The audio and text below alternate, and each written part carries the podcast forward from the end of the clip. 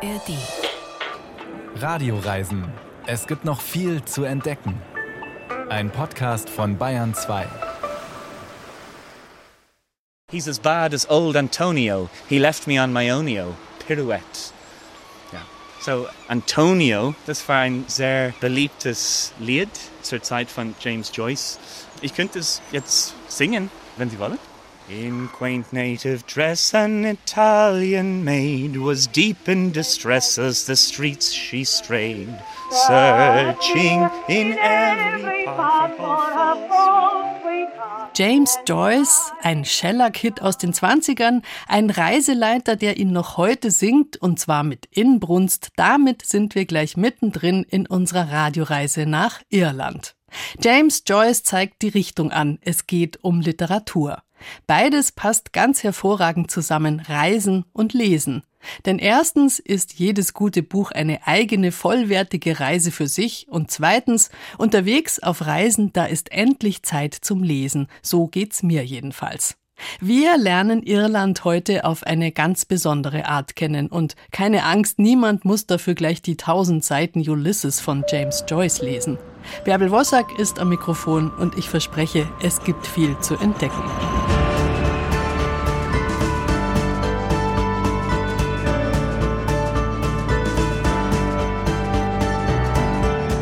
James Joyce ist, das behaupte ich jetzt einfach mal, der berühmteste irische Schriftsteller. Mit seiner Heimatstadt Dublin hat ihn eine Hassliebe verbunden. Er hat Irland mit 22 Jahren verlassen und in Paris, Turin und Zürich gelebt, aber trotzdem spielt sein wichtigstes Werk Ulysses komplett in Dublin. Und man weiß gar nicht recht, wer nun die Hauptrolle spielt. Leopold Bloom, der Anzeigenakquisiteur oder die Stadt Dublin. Der Roman Ulysses erzählt von einem einzigen Tag an einem einzigen Ort, vom 16. Juni 1904 in Dublin. Für James Joyce-Fans ist der 16. Juni deshalb ein Feiertag.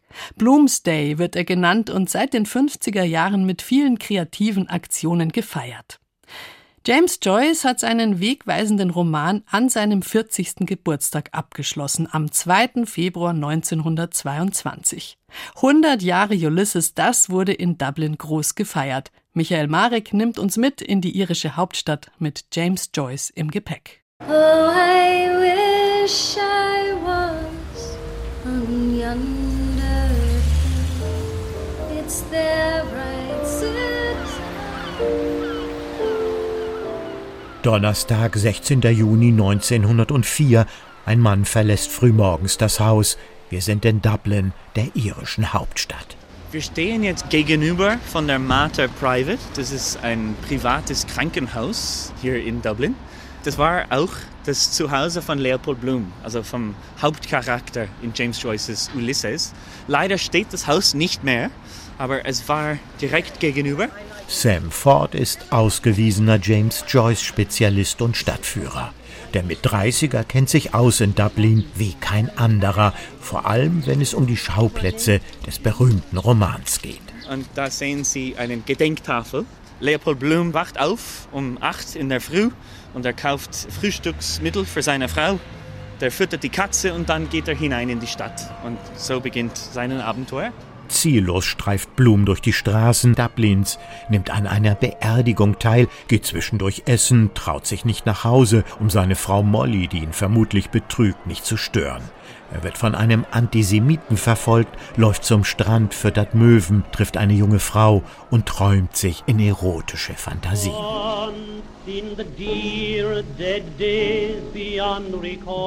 Kühlweich von Salben berührte mich ihre Hand, liebkoste, Ihr Blick war auf mir, wandte sich nicht ab, küsste ihren Mund. Ganz hingegeben wuschelte sie mein Haar. Geküsst, küsste sie mich. Leopold Blum, Anzeigenvertreter, 38 Jahre, ist kein Mensch aus Fleisch und Blut, sondern eine Romanfigur.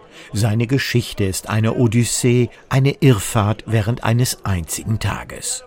Der irische Nationaldichter James Joyce wählte für Blums Streifzug den 16. Juni 1904. Das Datum ist allen Joyce-Fans als Bloomsday vertraut. Wir stehen jetzt draußen vor Nummer 44 Fontenoy Street. Ein Haus, wo James Joyce früher gewohnt hat. Hier hat er unter anderem sehr skandalöse Liebesbriefe an Nora Barnacle geschrieben. Ihr erster Date war am 16. Juni. Joyce hat dann später ganz absichtlich den 16. Juni als Handelstag von Ulysses ausgewählt, damit dieses Datum verewigt wäre, dass die Leute dieses Datum immer kennen würden. My name's Nicole Joyce, and I'm here because I've been here since I was a toddler Bloomsday. wird alljährlich begeistert von den Dublinern gefeiert und zugleich von den Stadtoberen touristisch vermarktet. Dann fahren blank geputzte Oldtimer durch die Straßen, am Steuer sitzen Herren mit schwarzem James Joyce-Hut und einer Fliege um den Hemdkragen. Oder die Leute verkleiden sich, so wie die Autorin und Wahldublinerin Maite Lopez Schröder. Gemeinsam mit ihrem Mann hat sie ein Buch geschrieben, Joyce for Dummies. Wir haben uns mehrere Jahre lang als Heelys Men verkleidet. Das sind Männer, die durch Ulysses wandern mit den Buchstaben von Heelys. Das war ein Papierwarenhändler, als Werbung halt durch Dublin gewandert sind. Und das haben wir halt auch gemacht. Und es ist wie eine Pilgerfahrt für viele, hier nach Dublin zu kommen, um hier Bloomsday zu feiern.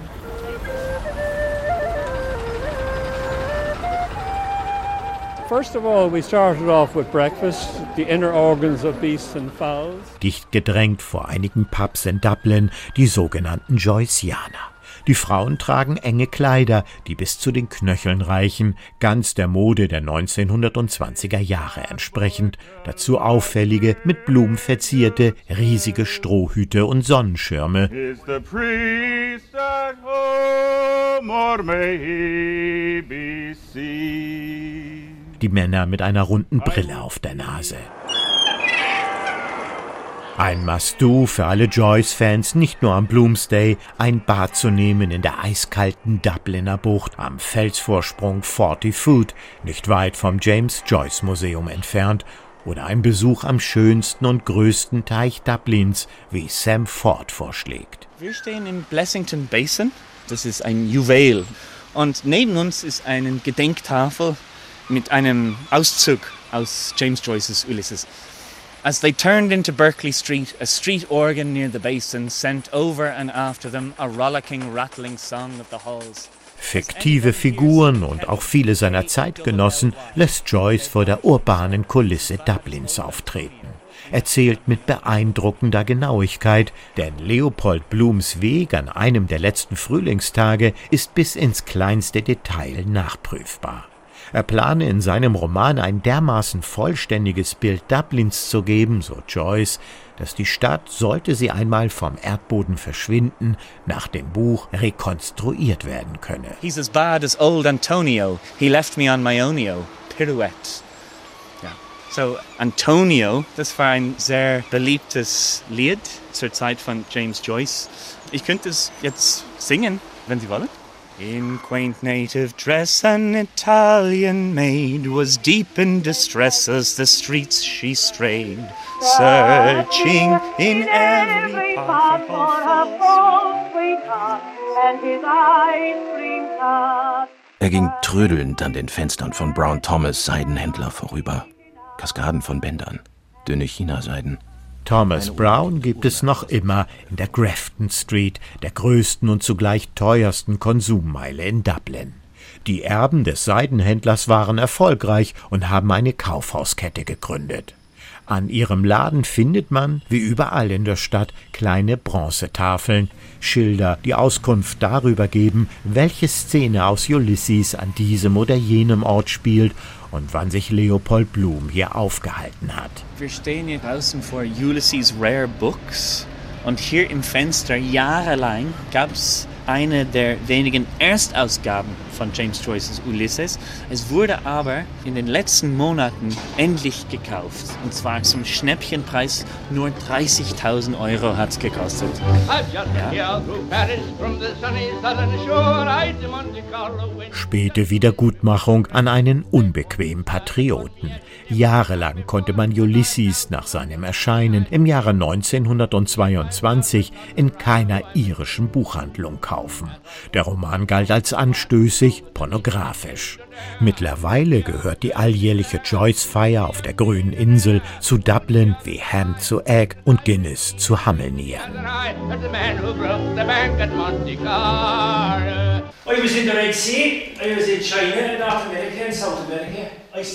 Nur wenige Gehminuten vom Stadtzentrum entfernt liegt das James Joyce Center. Im Erdgeschoss findet gerade die Probe einer Theatergruppe statt. Hier treffen wir Darina Gallagher, die Direktorin des Joyce Center. One of the questions that's been asked of me is, you know, why is Ulysses still important?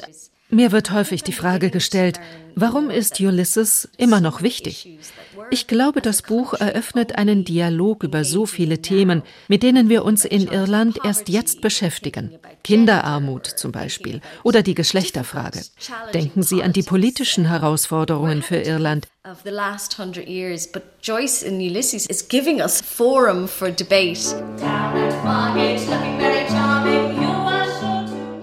Regelmäßig finden im Joyce Center Vorträge statt. Sometimes laugh and say Bloomsday has become an intellectual St. Patrick's Day. So Manchmal muss ich darüber schmunzeln. Bloomsday ist so etwas wie ein intellektueller St. Patrick's Day geworden. Die Stadtoberen mussten etwas Neues finden, das sie verkaufen konnten. Und zugleich entbehrt es nicht eines gewissen Witzes, denn das Buch haben ja vermutlich nur die wenigsten wirklich gelesen. Aber was mir daran gefällt, Ulysses ermöglicht eine wunderbare Art zu feiern. Der Humor, das Essen, die Kneipen, die Gerüche, der Fluss und das Meer.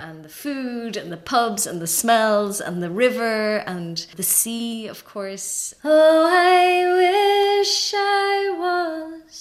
on yonder hill. It's there I'd sit and cry. So happy down Bethnal Green, this gay youth you might have seen. Tompkins and I will hit girl between. Oh, what a surprise. So wir stehen jetzt vor der Apotheke Sweeney's. Sweeney's kommt vor in Kapitel 5 in Ulysses. Leopold Bloom geht hier rein, um Skin Cream zu kaufen für seine Frau. Aber blöderweise, als typischer Mann und typischer Ehemann, hat er den Rezept vergessen. Und plötzlich riecht er dieses wunderschöne Zitronenseife. Und er denkt sich, ah, ich kaufe mir eine Zitronenseife. Beim Öffnen der Ladentür scheppert die Glocke laut und eindringlich. Ein kleiner, unscheinbarer Laden, nicht größer als ein Wohnzimmer. Es riecht nach altem Mobiliar und vergangener Blütezeit, süßlich, verstaubt und einladend und natürlich nach der berühmten Zitronenseife, bis heute der Verkaufsschlager der Apotheke. Seit 2009 steht Joseph Patrick Murphy im weißen Apothekerkittel mit dunkler Fliege hinter dem Tresen von Sweeney's. Jeder kennt ihn nur als GP. Murphy und andere Freiwillige unterhalten den kleinen Laden in Eigenregie. Tongui aniri, skate fuhu, hartimpul. Sweeney von heute ist eine Mischung aus Second-Hand-Buchhandlung, Laden für Joyce-Devotionalien, Museum und Treffpunkt für Ulysses-Fans.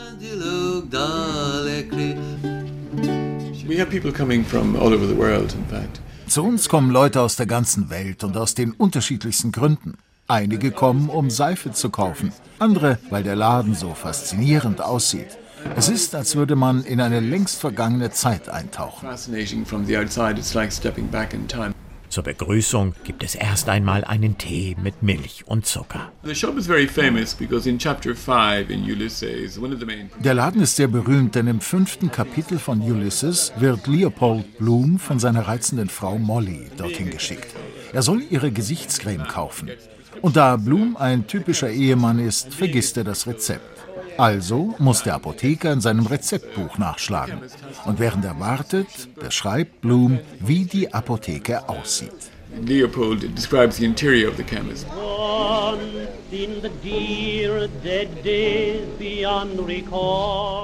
Die Inneneinrichtung ist noch immer aus dem 19. Jahrhundert. Auf den Holzregalen stehen ordentlich aneinandergereiht die originalen braun- und bernsteinfarbenen Flaschen und Flakons mit den vergilbten Etiketten. Der Laden sieht mehr oder weniger noch immer so aus, wie Bloom ihn verlassen hat. Wir haben sogar noch die alten Rezepte von 1903 in den Schubläden. Wir haben pflanzliche Heilmittel in vielen blauen und grünen Originalflaschen. Ich habe alles so gelassen, wie ich es vorgefunden habe und nichts hinzugefügt. Sweeney sei einzig aus Nachlässigkeit erhalten geblieben. Als der Mietvertrag der letzten Besitzerin 2009 auslief, ließ sie Schränke und Flaschen einfach zurück. Ein Umbau des Ladens kam nie zustande, weil zu dieser Zeit die Finanzkrise Irland noch immer fest im Griff hatte. Stattdessen boten sich ein paar Dubliner Joyce-Freunde an, die Apotheke ehrenamtlich zu übernehmen und vor dem Verfall zu retten.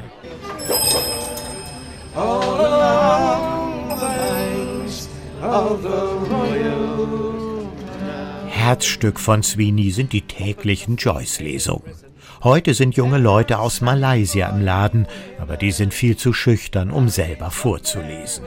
Ein junger Mann aus Deutschland, der im Trinity College studiert, übernimmt die Aufgabe und schlägt eine voluminöse deutsche Ulysses-Ausgabe auf. Er setzt seine Kopfbedeckung auf. Was ist denn die Uhr? Viertel nach. Zeit noch.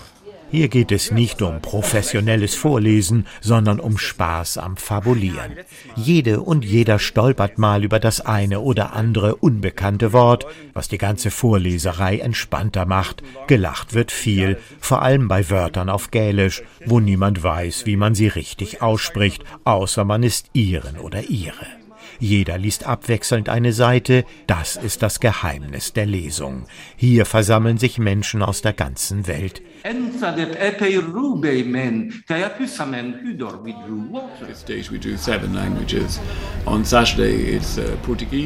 Die Lesungen finden in sieben Sprachen statt. Am Samstag sind Portugiesisch und Französisch dran, sonntags Deutsch und um 18 Uhr Italienisch. Am Montag wird Ulysses auf Neugriechisch gelesen am Dienstag auf Spanisch und der Rest auf Englisch. Besonders betriebsam wird es immer am 16. Juni, am Bloomsday. Dann treffen sich alljährlich Enthusiasten und Liebhaber von Ulysses, um die im Roman erwähnten Orte in Dublin zu besuchen und bei Sweeney die berühmte Seife zu kaufen, die man sogar online bestellen kann. If you be the last of all as you're telling me you'll be. Tell me.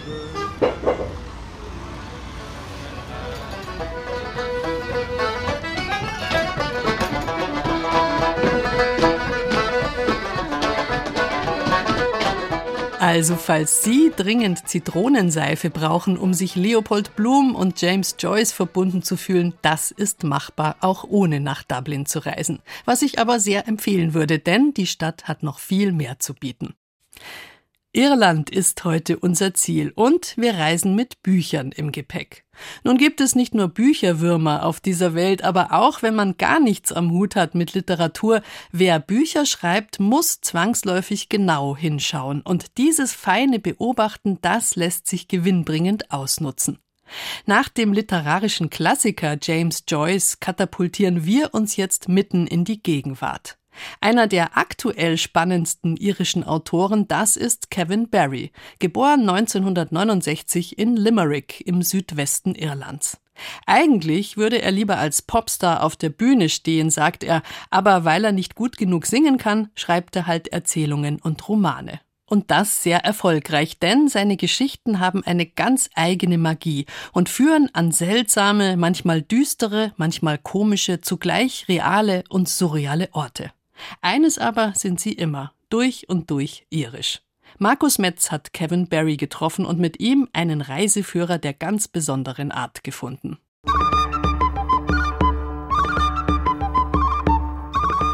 Das Irland unserer Träume ist eine magisch schöne Landschaft.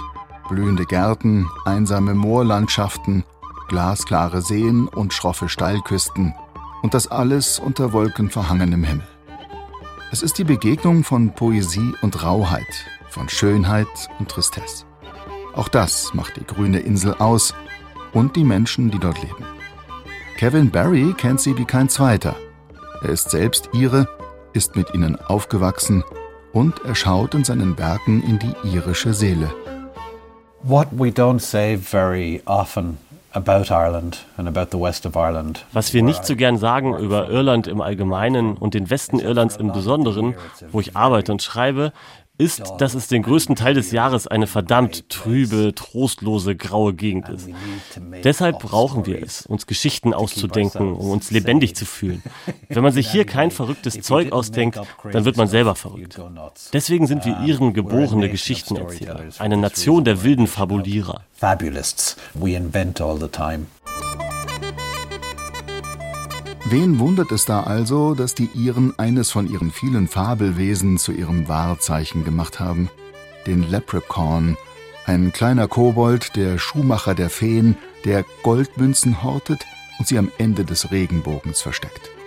Ja, was in Irland besser gedeiht als die Früchte auf den kargen Feldern, ist das Geschichtenerzählen. Literatur und Poesie sind hier weniger Privileg einer bürgerlichen Schicht, sondern Überlebensmittel für alle. Und die irische Sprechweise scheint wie geschaffen dafür, epische, groteske und manchmal grimmige Geschichten zu erzählen. Im ersten Dunkel der längsten Nacht rottete sich die Hardnet Fancy am Smoketown-Ende der Dünen unter ihren Farben zusammen. Adrenalin pulste in heißen Schüben, Fäustlinge wurden geballt, Knöchel geknackt, Zähne zusammengebissen, und die aufgereihten Banner flatterten unheilvoll im peitschenden Wind.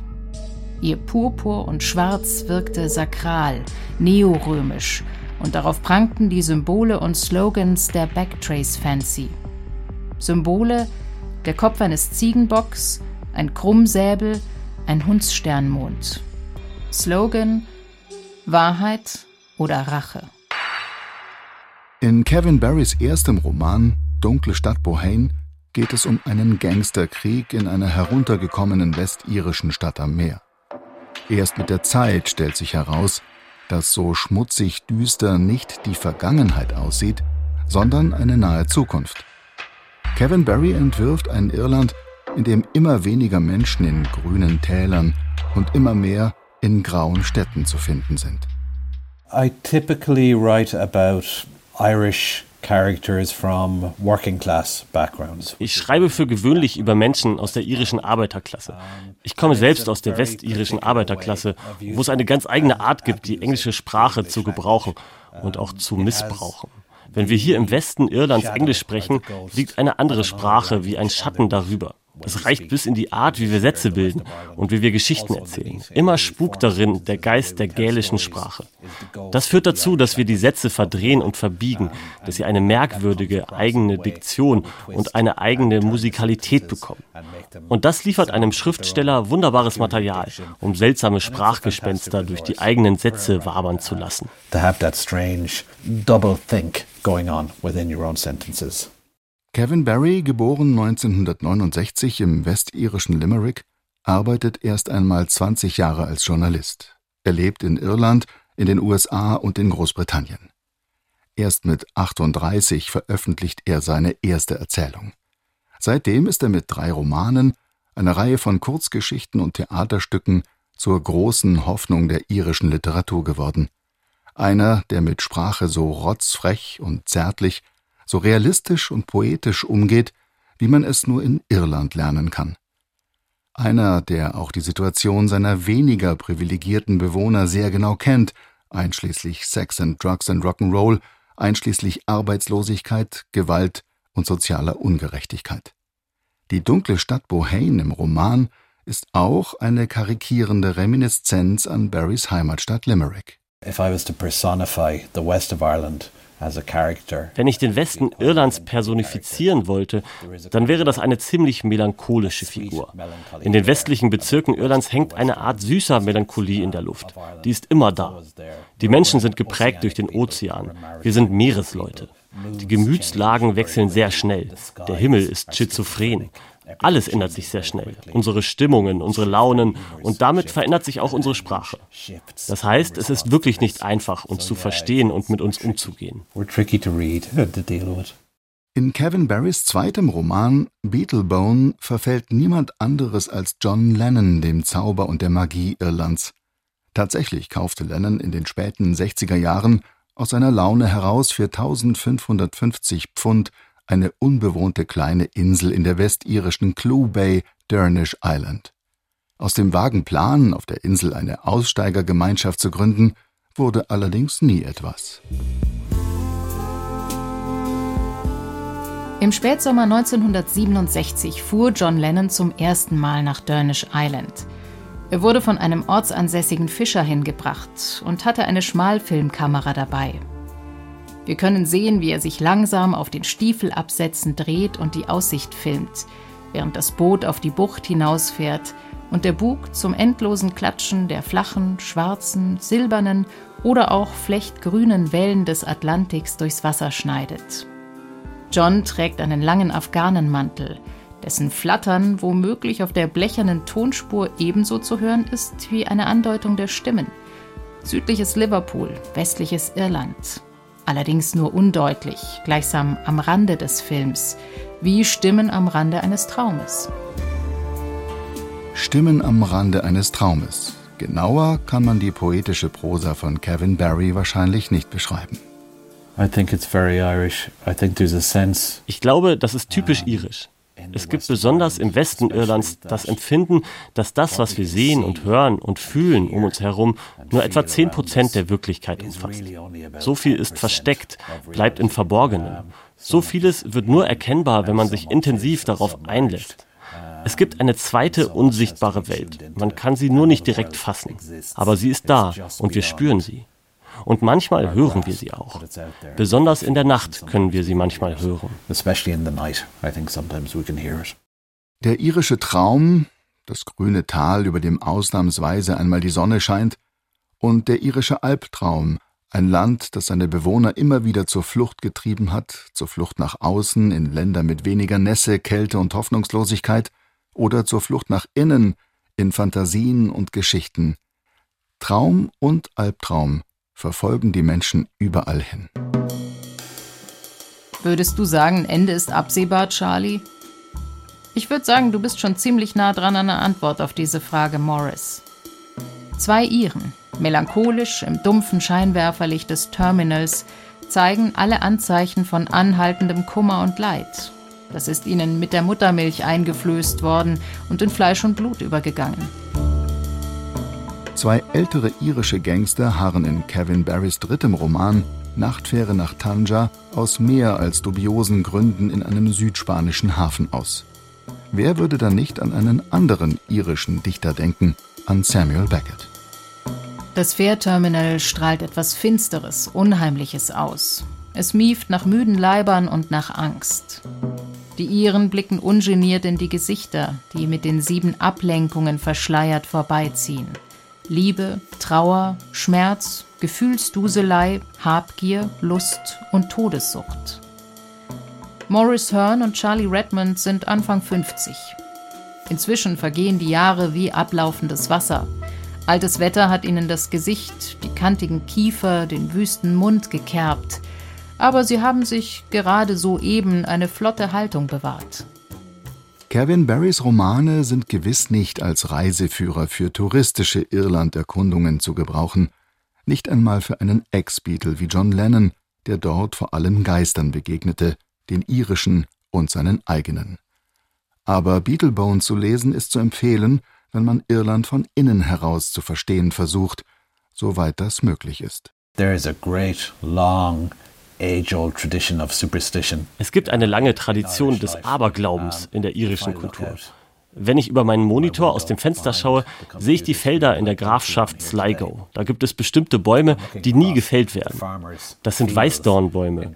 Die dürfen nach altem Brauch nicht gefällt werden, weil sich der Überlieferung nach darin die Geister aufhalten und nachts im Mondlicht die Feen darum herumtanzen. Deswegen kämen die Bauern auch heute nie auf die Idee, Hand an diese Bäume zu legen. Ethnologen nennen das einen Halbglauben. Man muss nicht unbedingt fest daran glauben, dass da wirklich Feen im Mondlicht um die Bäume tanzen, aber man lässt lieber die Finger davon. Wenn man so einen Baum fällt, wer weiß, ob man sich damit nicht einen Fluch einhandelt. Alte Traditionen und alter Aberglauben prägen das Leben in Irland. Auch in unserer Gegenwart sind die alten Geister quicklebendig.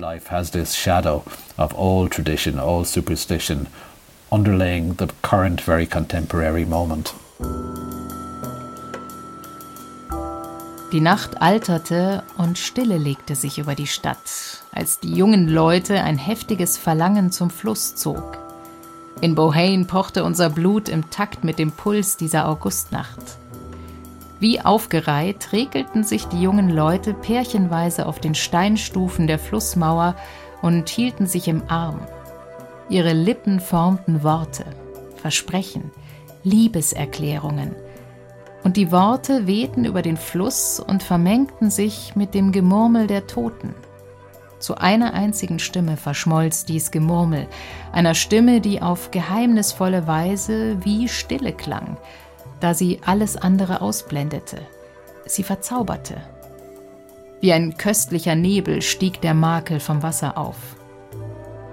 Eine grüne Eidechse kroch aus der Spalte einer steilen Stufe, kraxelte über einen Fleischberg und züngelte am Blut, das um die Bauchwunde eines toten Jungen mit Amselblick trocknete. Der Hartwind nahm zu, schob die Wolkenbank beiseite und schälte aus dem Wrasen die Dächer der Stadt, bekräftigte erneut ihre Silhouette, bis das Licht der Laternen auf dem Wasser schwamm. Wellen schwappten an den grünbemoosten Steinen der Flussmauer. Wir lauschten, betört, den durch Bohane brausenden Fluten, dem Fluss, der zum unsichtbaren Meer strömte, dem Meer, dem Kabbeligen.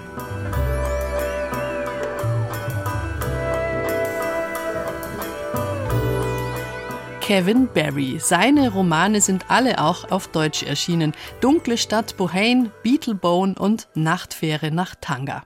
Beim Filmfestival in Cannes wurde gerade bekannt gegeben, dass dieser jüngste Roman von Kevin Barry verfilmt wird und 2024 ins Kino kommt. Also merken bitte Nachtfähre nach Tanga. Vor einem halben Jahrhundert hat Heinrich Böll den Literaturnobelpreis gewonnen, im Dezember 1972, um genau zu sein. Was hat das mit Irland zu tun? Nun, eine Menge, denn einige seiner Werke hat er in Irland geschrieben, unter anderem Gruppenbild mit Dame und das irische Tagebuch. Dieses irische Tagebuch wirkt bis heute weiter. Denn es war und ist sehr erfolgreich. Noch heute gehört es für Irlandreisende zur Grundausstattung. Wie sich Deutsche Irland vorstellen, das ist bis heute stark geprägt von diesem einen Buch von Heinrich Böll. Und auch dort, wo er es geschrieben hat, auf Achill Island, hat dieses Buch bis heute Folgen.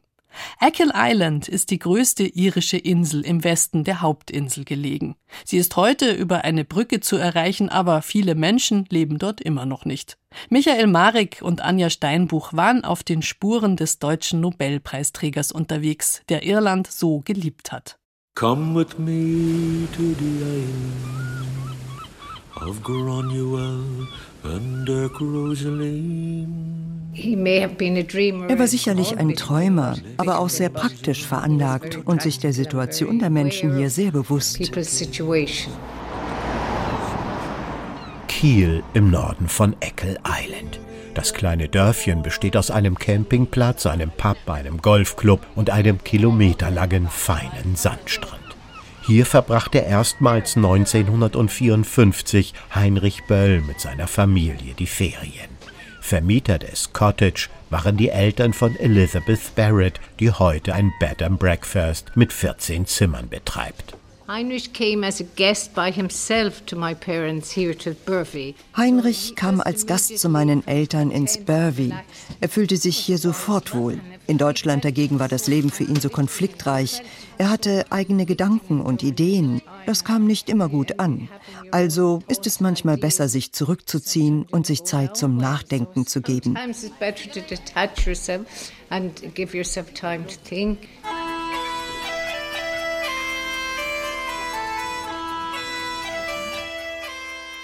Als Böll Anfang der 1950er Jahre zum ersten Mal nach Irland kam, gehörte Eckle Island in der Grafschaft Mayo zu den ärmsten Gegenden des Landes. Deutschland wurde Fußball-Weltmeister und Böll war noch kein Nobelpreisträger, sondern ein kaum bekannter Nachwuchsautor. Der Rheinländer und Antimilitarist war begeistert von der Landschaft, von den Iren und ihrer Geschichte, resümiert die Germanistin und Böll-Spezialistin Ida Segara. Irland bot ihm, ich denke, Blut aus dem eigenen Land.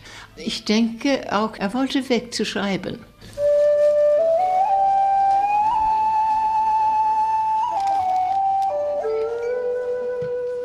Eckle Island ist mit 22 Kilometern Länge und 19 Kilometern Breite die größte Insel Irlands und liegt am westlichsten Zipfel des Landes. Dahinter kommen nur noch Wasser und Wellen und irgendwann die Vereinigten Staaten. Zehntausend Touristen besuchen in den Sommermonaten die Strände und Torfmoore. Heinrich, wie der exotische Gast aus Deutschland damals schon unter den Inselbewohnern vertraut genannt wurde, gilt heute noch immer vielen als Vater des Irlandtourismus.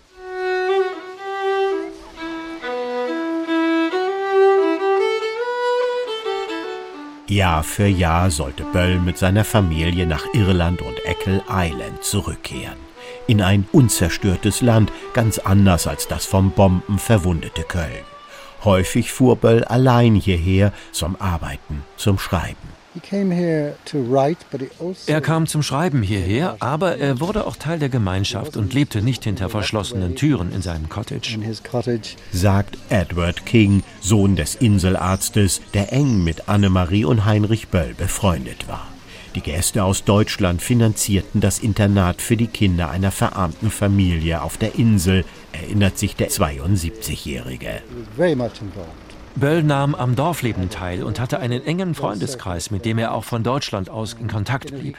Er war ein sehr freundlicher, guter Mensch.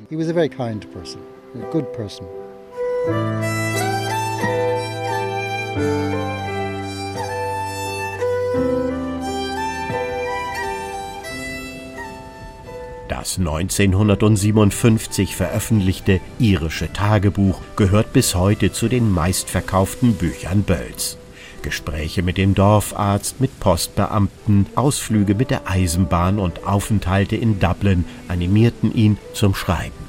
Über das Regenwetter, das Whisky trinken oder die hübsche Frau des Dorfarztes, die bei einem nächtlichen Unwetter um ihren Mann fürchtet, vor allem aber über die irische Seele. Wie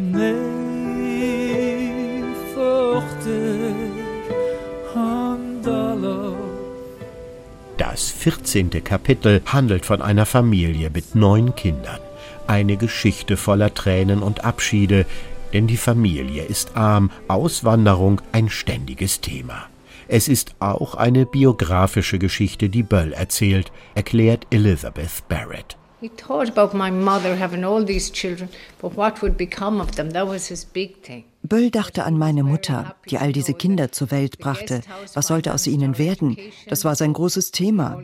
Er war erleichtert zu erfahren, dass unsere Eltern über die Einnahmen vom Guesthouse unsere Ausbildung finanzieren konnten. Wir hatten Glück, mussten nicht auswandern und wenn doch, dann freiwillig.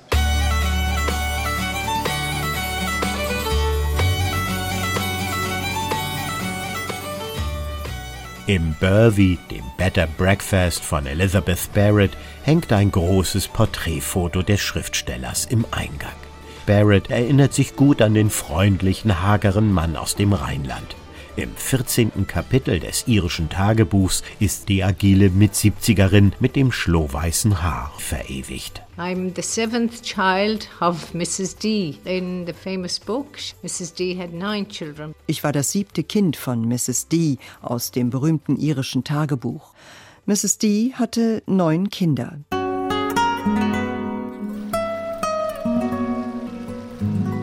Barrett erzählt von ihrem Erbe, von Großtante und Großonkel, die verheiratet waren, aber kinderlos blieben, von ihren Geschwistern, die alle im Gasthaus helfen mussten, und von ihrem Mut, dieses Erbe als einziges Familienmitglied bis heute zu pflegen.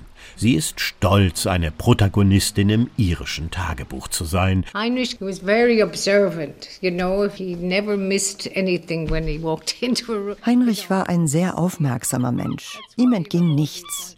Deshalb haben wir heute diese wunderbaren Geschichten. Einen Spaziergang von Kiel entfernt im Nachbarort Dugget liegt hinter einer hohen Ginsterhecke versteckt das Heinrich Böll Cottage. 1958 hatte Böll das Haus mit Blick auf den Atlantik erworben. Drei Schornsteine blitzen schneeweiß im Sonnenlicht, das Dach ist mit Schiefer gedeckt. Ein Messingschild an dem frisch gestrichenen stählernen Eingangstor mahnt Passanten zur Ruhe und Respekt gegenüber den Künstlern, die für zwei Wochen an einem Projekt arbeiten oder einfach nur die Seele baumeln lassen können. Die Stipendien vergibt die Eckel Heinrich Bell Association, ein örtliches Gremium, in dem auch irische Künstler mitwirken. So wie John McHugh, der sich um Haus- und Stipendiaten kümmert. The place and the landscape dieser Ort und die Landschaft, die physische Umgebung sind einzigartig. Die Stipendiaten sagen meistens, dass es ein schöner Ort zum Arbeiten sei. Man hat hier sehr viel Zeit, weil es weder Fernsehen noch Internet gibt. Dafür hängen im Haus jede Menge Fotos von Böll sowie Briefe an seine Familie und Freunde, daneben Aquarelle mit seinem Konterfei und sein original erhaltener Schreibtisch. Von hier hat man einen wunderbaren Blick auf die Landschaft, rechts das Moor, links die wenigen Häuser von Daggert und dazwischen die Bay mit ihren kleinen Dünen. Mittlerweile gehört das Böll Cottage dem örtlichen Förderverein von Eckle Island. Im Sommer werden im Innenhof Kammerkonzerte gegeben und im Frühjahr treffen sich regelmäßig Böll-Experten, Begeisterte oder einfach nur Touristen zu einem Gedenkwochenende, an dem auch aus Bölls berühmten irischen Tagebuch gelesen wird, so John McHugh. He was in there, cold and damp, you know. Böll saß hier frierend und klamm, während er in seinen Texten die Kirche in Deutschland kritisierte, als ein Teil des neuen Deutschland. In seinem irischen Tagebuch jedoch kritisierte er weder Irland noch die irische Kirche, sondern beschrieb das einfache Leben hier. Glückliche Kinder, die Kühe auf die Weide treiben. Damit schuf er ein Gegenbild zu dem, was er über das Rheinland schrieb. in opposition to what he was describing in the Rhineland at the time.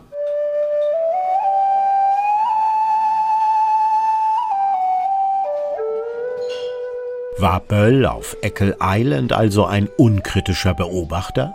Nein, sagt Ida Segara, die Germanistikprofessorin vom berühmten Trinity College in Dublin. Er war schon sehr polemisch gegen die neue Bundesrepublik Anfang der 50er Jahren. Ich fand ihn eigentlich interessanter als Anarchisten.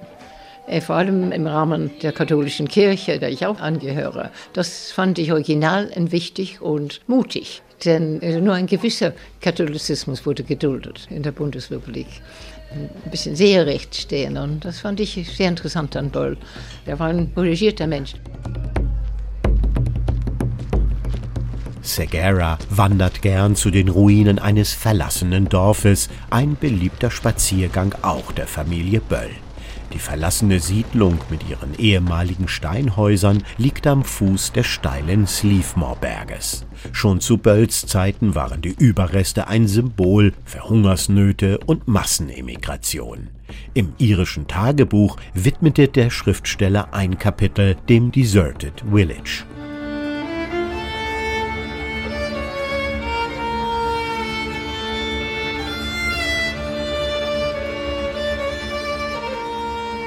Für sein irisches Tagebuch bekam Böll viel Lob, aber auch Kritik. Der britische Germanist James Henderson Reed warf dem deutschen Autor soziologische Blindheit vor im Hinblick auf die irischen Verhältnisse. Böll habe zwar Land und Leute respektvoll und authentisch beschrieben, aber zugleich die Rolle des Katholizismus verharmlost, die wirtschaftlichen und sozialen Probleme der Iren ignoriert und deren Alltag idealisiert. Insofern sei das irische Tagebuch gar kein Buch über Irland, sondern ein Buch über all das, was in Deutschland damals fehlte, sagt auch Ida Segara. Das irische Tagebuch ist ein Zeitdokument mit sehr viel Fantasie. Er hat das gesehen, was, was ihn interessierte, aber er hat sehr viele Lücken. Es wird ja alles wieder gut, nur ein kleines bisschen Mut. Während in Deutschland der 1950er Jahre dem Rückblick auf die NS-Zeit eine Wir haben doch nichts gewusst Mentalität grassierte und eine neue Lust am Überfluss, fand Böll in Irland eine Gegenwelt zu jenem Deutschland vor, das Jahre zuvor Europa mit Krieg überzogen hatte. Irland war so anders dass es wirklich ein Urlaub von zu Hause war. Und interessanterweise ist nicht sehr lang hier geblieben. Wahrscheinlich hat er genug von vielen Aspekten des irischen Lebens, dass ihm auf die Nerven gegangen sind, weiß ich nicht, aber ich vermute. Aber für diese Jahre in seinem Werden war das wichtig, glaube ich. Und es hat ihm ein bisschen Schutz gegeben vor der Welt, vor der schwierigen Welt, in der seine Generation, er insbesondere als junger Schriftsteller, der seinen Weg machen wollte und irgendwie der Weg war, nicht in Fashion war.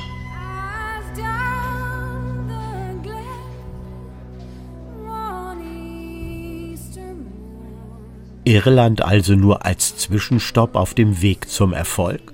Tatsache ist, dass Böll nach 1972, nachdem er den Literaturnobelpreis erhalten hatte, nur noch selten nach Eckle Island kam. Seine Söhne nutzten weiter das Ferienhaus, badeten im Meer und kamen zum Essen in das Gasthaus von Elizabeth Barrett. Für sie bleibt Böll der Initiator einer großen Reisewelle von Deutschland nach Dublin und Eckle Island.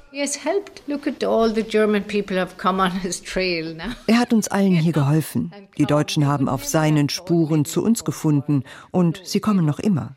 Wer weiß, ob sie ohne das irische Tagebuch nach Irland gekommen wären aber sie waren fasziniert von dem sehr einfachen Leben, so wie es damals eben war.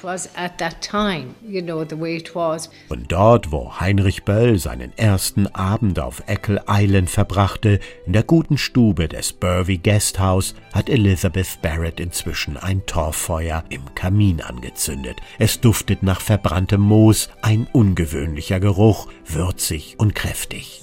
Zwei Ehepaare aus Deutschland nehmen einen Drink vor dem Abendessen. Sie kommen jedes Jahr im Gepäck das irische Tagebuch von Heinrich Böll. Slot,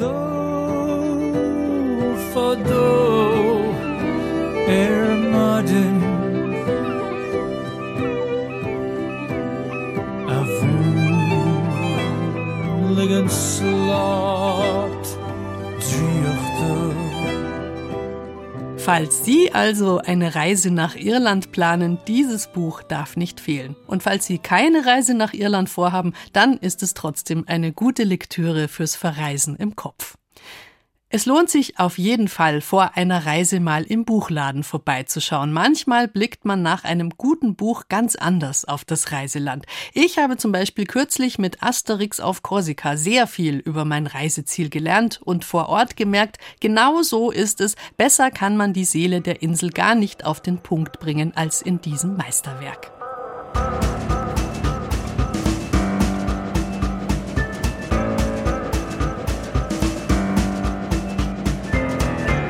Wir kommen jetzt wieder nach Hause zurück und ich wette, auch in Ihrem Ort oder wenigstens im nächstgrößeren gibt es ein Irish Pub. Das gehört einfach zu jeder Klein- und Großstadt, nicht nur in Deutschland. Es sind wirklich viele Menschen aus Irland ausgewandert, nicht nur Richtung USA. Wenn Sie nicht gleich auswandern wollen, sondern einfach nur mal kurz den eigenen Alltag eintauschen wollen gegen Ausflüge in andere Welten, dann denken Sie an unseren Radioreisen Podcast. Der bringt Sie schnell und sicher in die Ferne und wieder zurück. Zu finden in der ARD Audiothek und dann einfach abonnieren oder stöbern in vielen, vielen Reisen. Am Mikrofon verabschiedet sich Bärbel Wossack.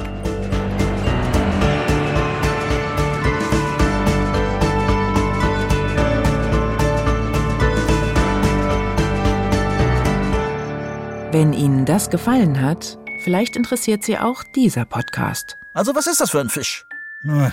Ein hässlicher kleiner Scheißer mit fiesem Gebiss. Kein großer Verlust, wie sich's anhört. Emissionshandel war einmal. Jetzt sind Auslöschungszertifikate der Börsenhype schlechthin. Für alle, die leider mal wieder eine Tierart ausrotten müssen. Sir, ich glaube, Sie sollten aufwachen. Hacker zerstören auf einen Schlag die Gendaten zehntausender Arten. Das wäre Mark Halliard eigentlich egal. Nur hat er auf ein Tier viel Geld gesetzt. Den gemeinen Lumpfisch. Und ausgerechnet den haben seine Tiefseemaschinen gerade ausradiert. Erstaunlich, nicht wahr? Nicht mal Heuschrecken können das. Greenwashing und Weltrettungsbusiness, Massenartensterben und künstliche Intelligenz. Alles in nur einem irrwitzigen Buch. Ich könnte es dir erklären, aber dazu müsste ich deine Intelligenz erheblich steigern. Möchtest du das? Der gemeine Lumpfisch von Ned Bowman. Sci-Fi-Satire um miese Deals und tote Tiere. Gelesen von Stefan Kaminski. Ein Podcast von Bayern 2. Jetzt in der ARD Audiothek.